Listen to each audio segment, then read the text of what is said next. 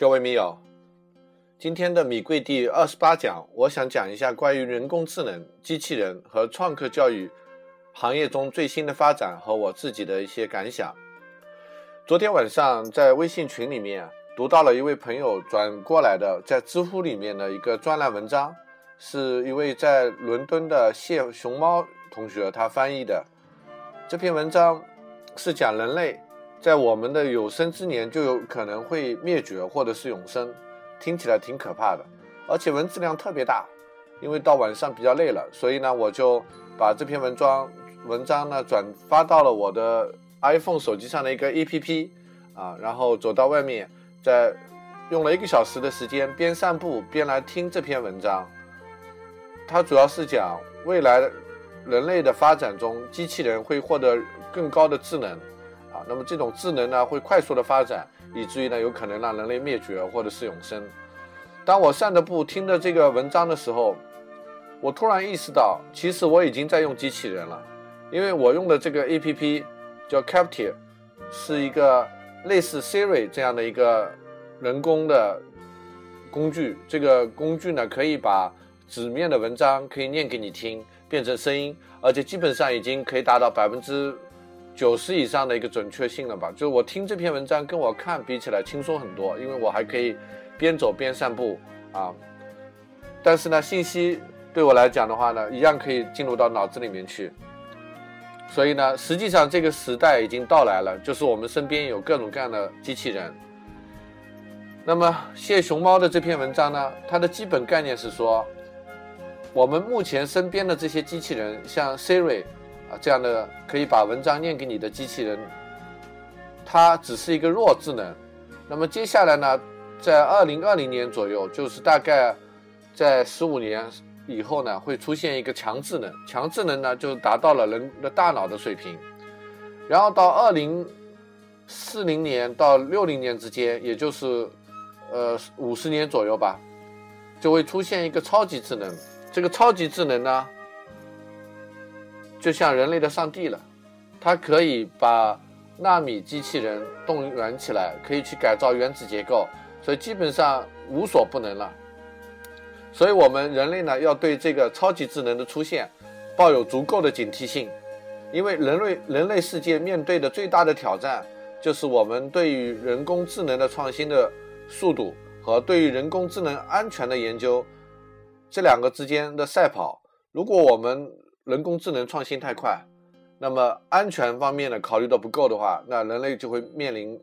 灭绝的惨惨痛的这个前景。那么如果说我们对人工智能的安全研究超过了对于人工智能创新的研究速度的话，那么人类有可能获得到永生啊，这是它的这个概念，听起来有点耸人听闻，但是我基本上百分之六七十吧相信它是真的，所以我正在从事。叫哈贝熊机器人俱乐部这个事业，所以我想从一个儿童教育的角度来讲讲对于这方面的一个看法。那实际上，机器人呢是人工智能的容器，人工智能呢是机器人的大脑，所以我们把这种对机器人人工智能的早期教育呢，我们把它称为叫创客教育，就是让孩子开发创造力。那么今天是孩子，如果经过三四十年。啊，二三十年吧，走入到工作岗位上的这些孩子，他们面对的就是强人工智能或者是超级人工智能的时代到来了。他们要怎么样去面对这样的挑战呢？已经不是简单的一个失业的问题了，而是说如何让我们人类驾驭这个超级智能的出现啊，改变我们整个人人类的命运这么一个非常宏大叙事的一个主题了。同时呢，昨天我还。看到一篇文章，啊，是美国报纸上报道的，叫做“呃，会自己上网看视频学做饭的机器人”。这篇文章呢是讲了马里兰大学有个研究小组刚刚发表了一篇论文，我会把这篇论文的链接放在我的这个节目清单里面。这篇论文是研究了机器人怎么样去学习做饭。因为在 YouTube 这个视频网站上面有大量的做饭的视频，所以呢，他们小组就去把视觉分分辨的这个能力跟机器人结合起来，可以让机器人去识别。首先，这个人做饭的时候拿的什么工具，然后用的什么动作啊？它分了十种动作，比如切啊，然后呢是撒，然后呢是炒等等，这十个动作。那么机器人呢自己会去学习，所以我们可以想象一下，如果家里有这么一台会自己上网学习做饭的机器人，那你嘱咐他做，比如说西班牙海鲜饭，哎，他自己上网一学就会了，然后马上做出来给你吃，那是何等的生活啊！然后昨天晚上我睡觉的时候做了个梦，这个梦呢是来到了一个游戏的世界，这个世界叫做 Minecraft，就是我的世界。在这个世界里面呢，其实就都是呃一个个不同的角色在里面。那这些角色呢，都像机器人一样的，他们可以跟环境进行交互、采集资源、制作工具、完成自己的使命。